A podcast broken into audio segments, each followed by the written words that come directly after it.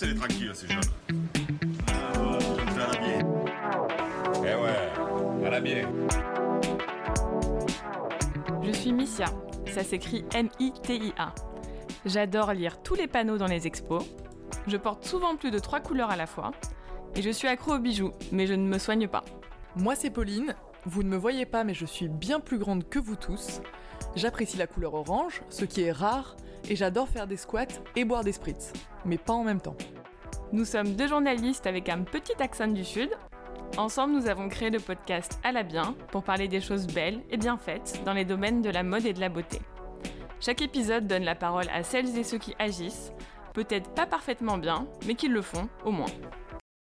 Beaucoup en rêvent et peu y parviennent. Caroline Briand a changé les règles des règles. Avec sa marque Moods, elle remplace les tampons et serviettes hygiéniques par des culottes mode et désirables. Son univers décomplexé et son Instagram inclusif et coloré nous donneraient presque envie de parler de notre flux toute la journée.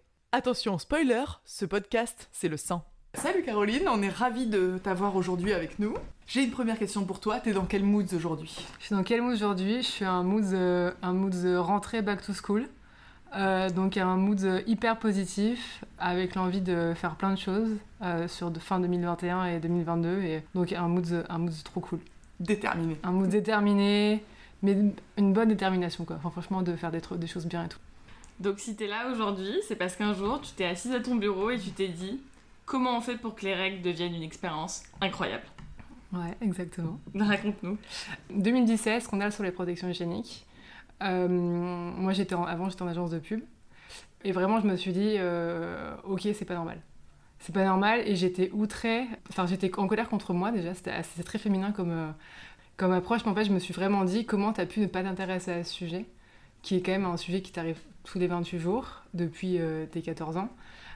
et comment t'as pu, genre, aller au supermarché avec ton application Yuka à checker tous tes produits et pas checker ton, tes produits d'hygiène intime. Quoi. Et en fait, je me suis rendu compte que c'était quelque chose de beaucoup plus euh, gros que moi, entre guillemets, beaucoup plus macro.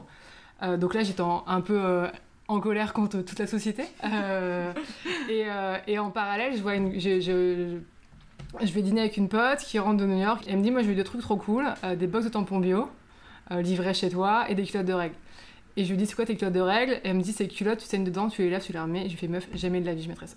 Franchement, ça, ça a l'air horrible. C'était mal parti. Hein. Ça non, me mais... dégoûte. Non, mais vraiment, je dis ça, mais vraiment jamais de, la vie, je mettrais ça. Et en fait, on commence à bosser à deux sur notre tampon bio.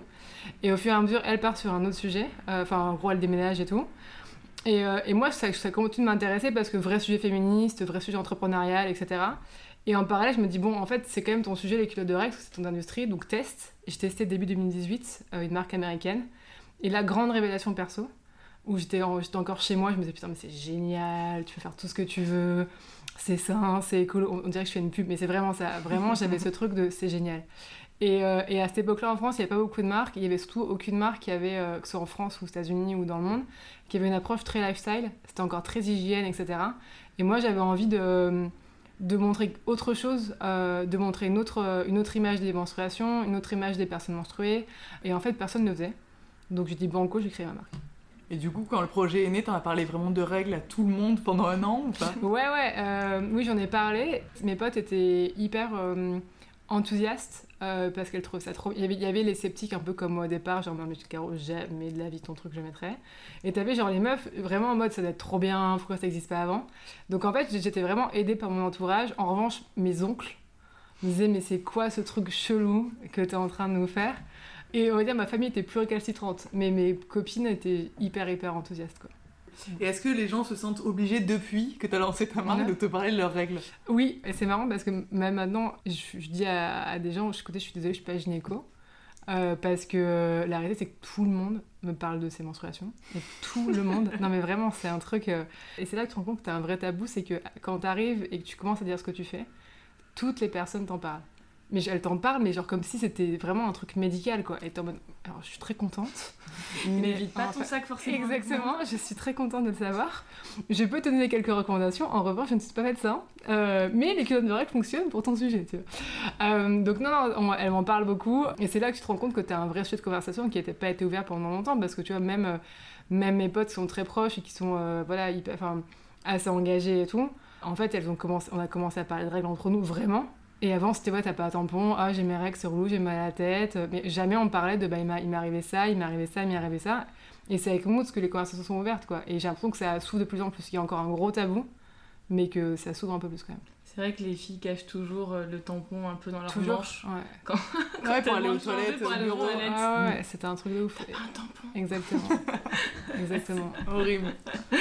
Alors, en faisant euh, des recherches, Mm. j'ai trouvé un très fun fact sur Wikipédia. Alors, on apprend qu'en Indonésie, Mm. les serviettes périodiques sont utilisées comme une drogue dans oui, les rues, pour, sniff, pour sniffer. en les faisant bouillir apparemment. Ouais. Il y a un gel qui est récupéré pour être bu ou être sniffé, Mm. j'imagine. Et du coup, on se demande, elles font planer, toi, tes culottes? Non, ça n'avait pas plané. Euh, hormis le pack euh, CBD fois Moods, qui peut être très relaxant, qu'on a lancé il y a pas longtemps.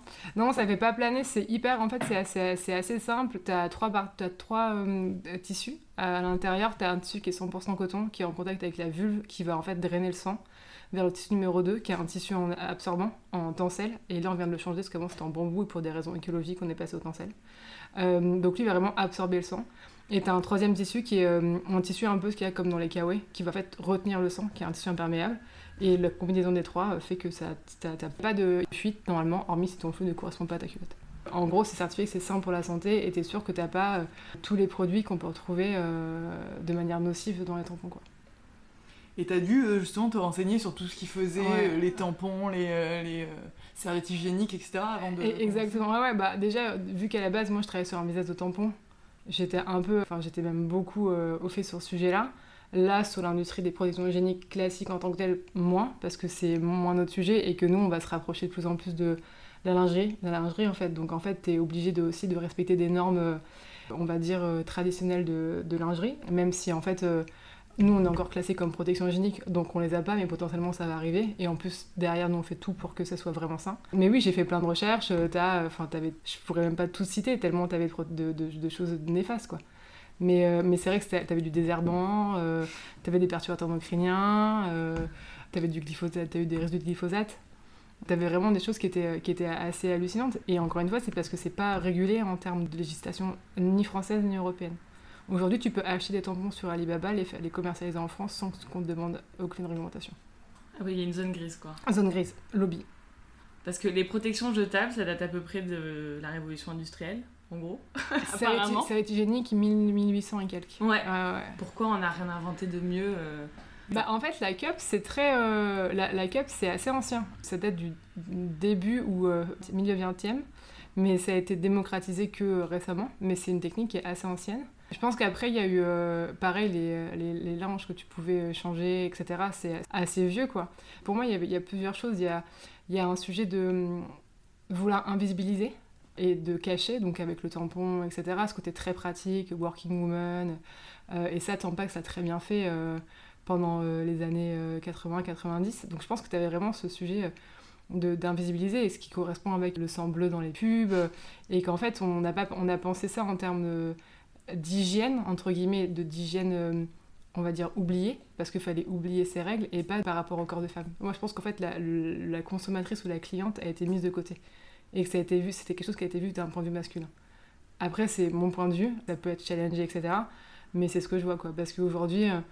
tu sais que euh, la majorité des Françaises mettent encore des saletés et des tampons, que les tampons, même s'il y a beaucoup de personnes qui sont passées à la cup et au- beaucoup qui passent aux culottes menstruelles, les tampons, bah, on sait que ça peut être bien pour certains usages, mais que ça crée quand même beaucoup d'irritation, euh, que en fonction de ce que tu mets, ce que tu mets pas, tu as des produits chimiques. Les serviettes hygiéniques, c'est la première protection hygiénique en France en termes d'utilisation. Euh, nous, on est un pays de serviettes hygiéniques. Euh, ouais, ouais, non, mais 60% savais pas des ça. Françaises mettent des, des, hygiéniques. Euh, en revanche, c'est euh, bah, c'est quand même ultra peu confortable. T'as t'as l'impression d'avoir une couche, euh, ça peut gratter, t'as des irritations à cause du parfum et tout. Ça a été créé euh, voilà, pour que ça soit pratique euh, à jeter, à consommer, mais pas pour le bien-être des femmes. Ça a été créé par des oncles. Bah, oncles potentiellement. dubitatifs. Et, euh, ouais, non, mais potentiellement, quoi. Après, à voir, mais. euh, Mais tu vois quand même une différence dans les, dans les propos des hommes euh, depuis que t'as as lancé Moods ou pas vraiment quand même d'évolution Euh, moi, je l'ai trouvé assez ouvert, les hommes, sur le sujet. Euh, Peut-être parce que je suis bien entourée. Mais alors, il y a les mecs, euh, on va dire, euh, qui disent non, non, moi, les règles, je ne peux pas entendre parler et tout. Bon, ça, très clairement, eux, tu les convertiras jamais, tu vois. Et je pense que c'est, je pense que c'est les règles, mais c'est aussi l'accouchement, les bébés. Enfin, c'est des gens qui sont ancrés encore dans un certain type de représentation. Mais autour de moi, je trouve que les mecs, ils sont ultra intéressés. Et justement, que c'est un sujet dont on parle pas beaucoup avec eux et qu'en fait, ils comprennent pas forcément. Et une fois que tu leur en parles, ils te posent plein de questions, quoi. Et là, je sais pas quand on va sortir cet épisode, mais euh, potentiellement peu de temps avant, peu de temps après, on- nous, on va travailler avec euh, des personnes, enfin des mecs. Et ils étaient ultra chauds, justement, euh, pour en parler et tout. Après, je pense que ça correspond à une génération, je pense que ça correspond aussi à, à certains types de mecs. Mais franchement, moi, je vois des gens qui sont, enfin des mecs ouverts, quoi. Ouais, je pense que la nouvelle génération, Ouais. effectivement, est plus concernée. Parce que en gros, toutes les femmes ont leurs règles, Ouais. on est d'accord, mais chacune le vit très différemment. Mm. Donc comment tu fais pour euh, oublier personne? Bonne question. Je pense que malgré nous, on en oublie. Parce que c'est dur, en fait, de pas. Tu vois. euh, euh, nous, on n'est pas du tout dans la surpromesse de ouais, on fait ça pour. Ça, ça va durer genre 10 ans, euh, on fait ça pour tout le monde et tout. En fait, c'est quand t'es une jeune marque, c'est ultra dur de faire. Enfin, c'est dur, de, par exemple, d'avoir des grandes tailles. Tu vois, nous, là, on va jusqu'au 52. À partir de 54, 56. À partir de 54, c'est des patrons qui sont vraiment différents. Donc, ça va prendre plus de temps. Donc, si tu veux aller jusqu'au 60, bah, c'est compliqué. Le grand flux, nous on a un, modèle pour le boxeur qui est pour c'est un flux très abondant, donc euh, la protection hygiénique elle remonte euh, devant et derrière.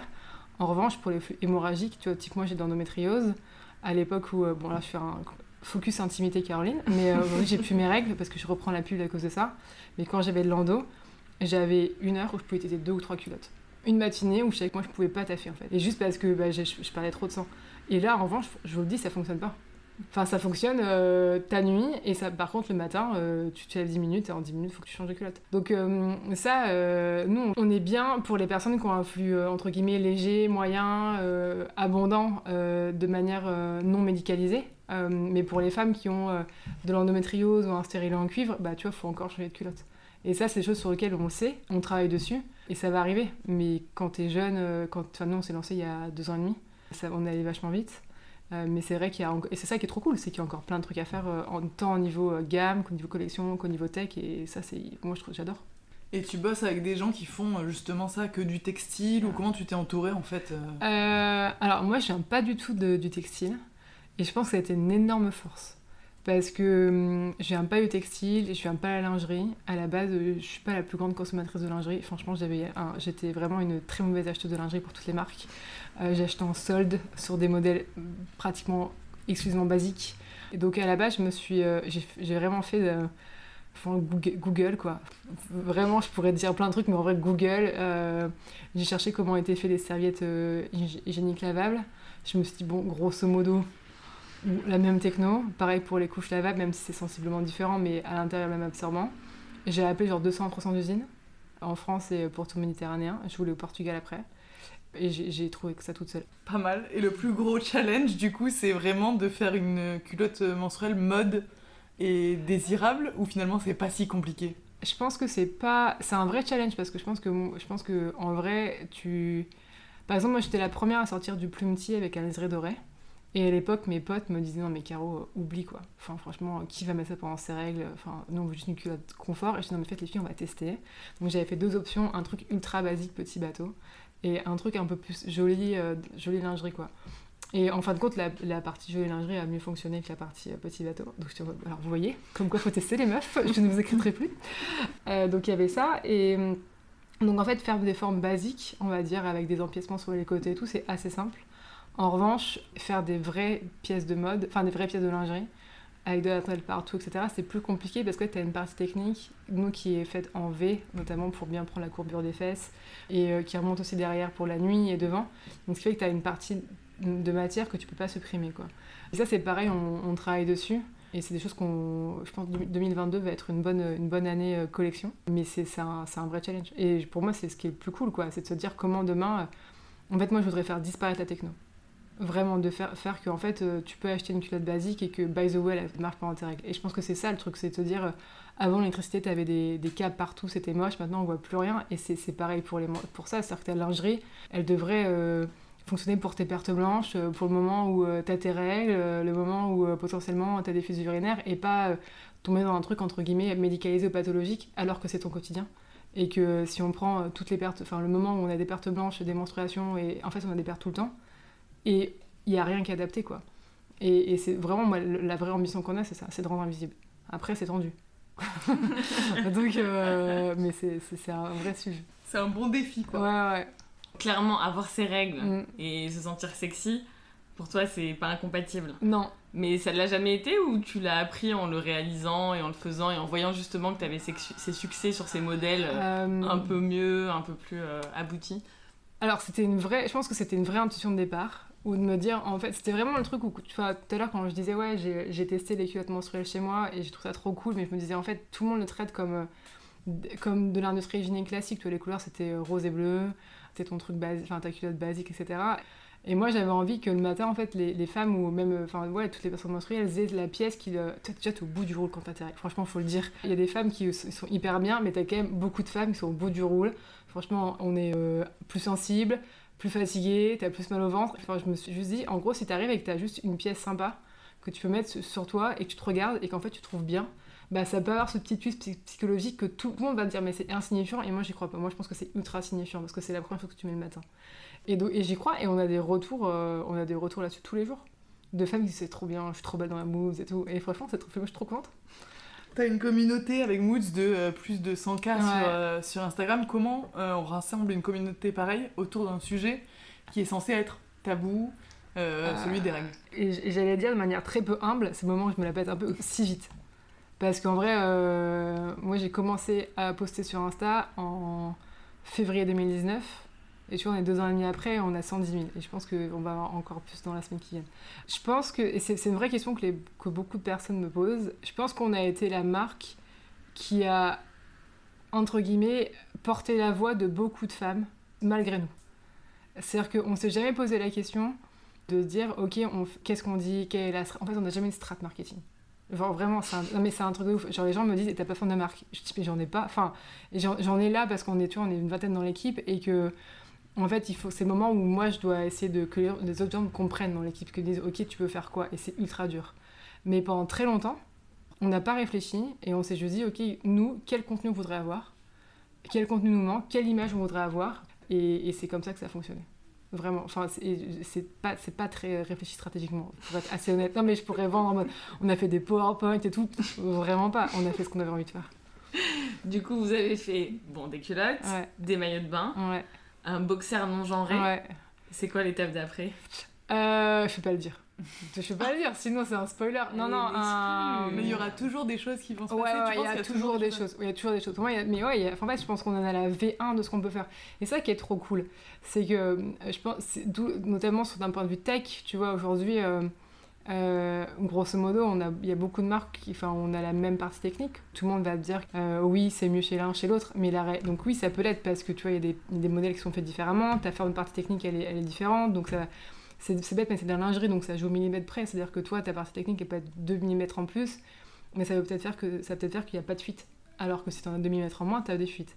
Euh, donc ça, c'est un vrai sujet, mais, mais, mais intrinsèquement, enfin, je pense qu'il y a beaucoup de marques qui ont du bambou ou du tencel à l'intérieur de leur culotte. En revanche, il y a tellement de défis. On parle tellement de zéro, enfin, tu vois, ce que tu disais tout à l'heure, c'est que la, la serviette hygiénique, ça a été inventé fin du 19e siècle. On est en 2021. Il y a un boulevard, et c'est ça qui est trop cool. T'as un boulevard sur euh, les ados, t'as un boulevard sur les fuites urinaires, t'as un boulevard sur les postpartum, t'as un boulevard... Enfin, en fait, pour toute l'hygiène intime, quoi, et, euh, et part de la mode. Et c'est ça qui est trop cool. Justement, dans ce boulevard, bah, t'es pas seul. Ouais. Il y a d'autres marques. Euh, Est-ce que c'est la compète entre vous ou c'est euh, ça reste un bon délire euh Euh, on se parle pas. non, mais vraiment, je les connais. pas. Enfin, moi, je connais des fondatrices de certaines marques. Ah, mais il y a très longtemps que je les ai pas vues. Ça fait genre 4 ans. Ça fait 4 ans? Dans 3 ans? Je sais pas, bon, un truc comme ça. Donc, très longtemps. Sinon, on se parle pas. Je pense qu'il y a, il y a des moods assez différents. Nous, on est très compète en interne. euh, et je l'assume totalement. J'adore la compète. Franchement, non, mais je j'ai pas. Tu vois, il y en a, ils disent, ouais, ça se fait pas de dire ça et tout. Moi, j'adore. Franchement, euh, mais compète aussi contre toi-même. C'est-à-dire, Ouais. euh, qu'est-ce que tu peux créer, comment tu peux aller plus vite. Il y a un truc qu'on a instauré en interne qui s'appelle le Moods in Progress. C'est toujours faire mieux, quoi. Tu vois, il y en a qui disent, ouais, les- le, le mieux est l'ennemi du bien, fine. Oh, mais tu fais bien aujourd'hui, demain tu feras mieux. Donc, ouais, c'est la compète, mais c'est trop bien. C'est hyper stimulant. Moi, j'adore être underdog. C'est trop bien. Quand t'es numéro 2, tu veux être numéro 1. Quand t'es numéro 1, tu veux faire quoi? Non, mais en vrai, tu veux rester numéro 1, mais t'as beaucoup moins de challenge. Donc, euh, c'est plus drôle. Moi, je- après, c'est très perso, mais je trouve ça beaucoup plus drôle. Du coup, euh, on l'a compris, euh, ta culotte est écolo. Ouais. Euh, elle est écolo parce que tu la réutilises, Mm. elle est aussi écolo dans sa structure. Mais du coup, c'est le cas de tout ce que tu portes. Majoritairement. Et c'est venu avec Moods. C'est-à-dire que j'ai pris conscience du côté non écologique de la mode avec Moods. Et maintenant, je fais beaucoup plus attention sur les matières, sur la provenance aussi, et sur le côté, euh, on va dire, je me laisse plus avoir par euh, une belle étiquette euh, d'un Made in France, parce qu'on en parlait tout à l'heure, tout en sachant que potentiellement derrière les tissus viennent de Chine ou de Bangla, etc., ou que ça a été fait euh, tant de pourcentage en Italie ou en Chine et que c'est revenu, on a changé un bouton, c'est fait en France, c'est Made in France, quoi. Donc oui, beaucoup plus. Et pour ça, j'achète, on va dire, mon mec me dirait, mais Caro, non, t'achètes beaucoup. Mais en fait, j'achète moins, euh, j'achète beaucoup moins, euh, mais j'achète mieux. Et c'est plus cher, hein. donc ça, ça demande un petit budget, mais j'achète mieux. Mais du coup, t'achètes tout, c'est quoi tes marques? J'ai réfléchi avant de venir. Alors, il y a très peu de marques françaises. Je pense qu'il y en a zéro en fait. Je suis pas très euh, chauvine, mais je peux en trouver si vous me laissez un peu de temps. Euh, non, il y a pas mal de marques. Il y a hum, des marques espagnoles, Mista pour les chaussures. Moi, j'adore les shoes. C'est ma passion. Vraiment, je suis très collectionneuse. Donc, euh, c'est pas très bien, mais franchement, je kiffe. Si tu Euh, gardes. Ouais, je garde, mais je garde, mais vraiment, Voilà. tu vois. Est-ce que j'ai même, je m'y en a trop, je dis, mais Théo, je les garde en fait, tu vois. Enfin, vraiment, ça, reste depuis 10 ans, c'est là. Lui, ils sont mis que deux fois par mois. Mais ce n'est pas grave, parce qu'elle dure dans le temps. Euh, ouais, non, Mista, tu vois, c'est une marque londonienne qui produit, euh, qui produit en Espagne euh, ou au Portugal, donc ça, je trouve ça cool. Paloma Wool, très cool aussi. Alors, eux, ils étaient produits un peu en. Tu vois, je par exemple, je vais choisir des pièces en fonction du lieu de localisation, de production. C'est vrai que Paloma Wool, ils sont- il y a des trucs qui sont produits en Chine, je vais pas les prendre. Par contre, ils ont des collections qui sont produites en Espagne et au Portugal. Bah, je vais, bah, je vais les prendre celle-ci. Euh, donc, il y a Reformation aussi. Gros, cœur, effectivement. Où tu vois, le dernier truc que j'ai fait, où j'ai fait, j'ai, franchement, je me suis fait un rire toute seule. Il y a une marque qui s'appelle Labuc. C'est une marque de chaussures aussi. Et c'est une marque euh, californienne qui sont faits à Los Angeles. Et franchement, ils ont des. euh, Ah, comment ça s'appelle? C'est pas des mocassins, c'est des. J'ai perdu le terme, mais des super chaussures que j'ai achetées. Et en fait, leur atelier de production en Italie. Donc, j'ai contacté le service client pour me faire livrer d'Italie parce que je trouve ça trop dommage qu'en fait la chaussure elle parte, Elle transite. elle transite à, à Los Angeles pour revenir en France alors qu'en fait elle est de l'autre côté des Alpes quoi. Donc je les ai appelés en mode coucou alors je suis en France vous pouvez me, me envoyer et en fait ils me les ont envoyés de l'usine. Mais non. Ouais, donc maintenant je le fais. Comme quoi, c'est possible. Euh, comme quoi c'est possible et j'adore et la formatrice on suit sur Instagram je pense qu'elle me trouve elle me unfollow enfin moi je suis pas du tout active sur Insta. C'est la Mais, cliente qui euh, nous emmerde. ouais, ouais. On a Mais- tout un en fait- qui est bien fait. Exactement. mais, mais maintenant, je leur fais une pub à tout le monde. Je dis, non, mais regardez ce truc, c'est trop bien. En plus, c'est un client de ouf. Et c'est là où tu vois que ton service client est hyper important. Il y a un, un autre site que je kiffe aussi, mais euh, c'est Lisa Sesga, un niche shop euh, un peu curateur euh, pareil de Los Angeles, où il y a que les marques trop stylées, enfin des petites marques un peu créateurs aussi du moment. Et pareil, je vais regarder, faire ma... regarder après les marques derrière sur leur site, checker les, les pièces responsables et commander en fonction. Donc ouais, je suis devenue un peu euh, addict de trucs. Ouais, vraiment. Et mais je kiffe, j'adore. Et pareil sur la beauté, du coup? Euh, la beauté, moi, la beauté c'est venu après. Moi, mon cheminement c'était vraiment alimentation, pré-moods, moods, mode, et maintenant beauté. Sachant que moi je fais pas de maquillage, j'en ai jamais mis beaucoup. Euh, j'ai pas trouvé de maquillage green, donc ça me saoule. Euh, et en beauté, euh, j'ai, euh, je mets Rennes, mais je savais même pas que c'était green avant de l'acheter. Enfin, en fait, je suis allée chez Oh My Cream. Je me suis dit, bon, bah, ils ont l'air d'avoir des trucs bien. Rennes, ça a l'air clean, je prends Rennes. Rennes. Et après, en shampoing, j'ai cut, bah, cut Fred. Et du coup, les culottes, toi, tu le classes dans quelle catégorie? C'est plutôt produit d'hygiène pour toi ou c'est plutôt mode? Hygiène, vraiment. Hygiène parce que. Parce que leur. En fait, tu peux faire la plus belle des culottes si elle absorbe pas, ça fonctionne pas. Et le but premier, c'est que tu, tu puisses porter ta culotte toute la journée, que tu pas d'humidité, que tu pas de fuite et que tu sois tranquille que tu n'y penses même plus. quoi. Et donc pour moi, c'est. On va dire, bas de la pyramide de Maslow, c'est vraiment hygiène. Euh, et d'ailleurs, tu vois, euh, en termes d'impôts et tout, enfin, t'es toujours classé en hygiène, quoi. T'es pas du tout classé en mode. Donc ce qui prouve quand même que euh, ça reste quand même un produit d'hygiène. En revanche, c'est comment tu le pimpes pour changer le regard sur les menstruations. Et ça, pour moi, c'est la mode. Du coup, on va finir notre entrevue sur un nouveau concept de questionnaire. Ok, putain, Voilà. je m'étais entraînée pourtant. Je j'étais j'étais entraînée. Ça te servira quand même. Donc du coup, là, ça va être autour du nom de ta marque. Donc c'est quoi ton moods quand. Et on te donne des propositions. Ok. Donc c'est quoi ton moods quand tu regardes les stories d'Hugo Clément Je regarde pas ces stories. Euh, mood, mood, je sais pas. Ça peut, on peut ou pas part, ça marche. Ça marche. Quand tu prends du CBD, Ah, mood, chill, de ouf. Parce que pour le coup, je trouve ça relax. Quand un mec te dit t'as tes règles ou quoi Euh, mood, euh, mood drôle. Parce que maintenant, je réponds et, ça, et je lui dis bah ouais, et alors Enfin, vraiment, donc mood, mood drôle quoi. Enfin, tu, quand tu vois quelqu'un jeter un truc par terre. mood euh, pas écolo du tout. Mood va ramasser. Genre vraiment. Genre euh, tout de suite. Quand tu réalises que t'as oublié ton tote bag à la caisse Euh, mood, ça m'arrive souvent. Genre vraiment. Donc moi j'oublie mes, mes espèces de... Enfin j'oublie mes courses et tout dans, mon, dans mes vélos, tu sais, dans mes, tes petits vélos que tu loues là, et ben je les oublie tout le temps. Mais par contre je les récupère. Il y a des gens sympas qui me les laissent. Donc nous ça m'arrive très souvent. Merci les gens. Voilà. Bah, merci beaucoup. Caroline. C'était trop cool d'enregistrer avec toi. Merci. Merci à vous. C'était le premier épisode de la saison 2. Merci pour les écoutes et pour la confiance. Et merci à Alexandre Vrag pour le générique, Kim Roselier pour la couverture, Caroline Deville au graphisme et Logitech pour le matériel. Allez, ciao, bye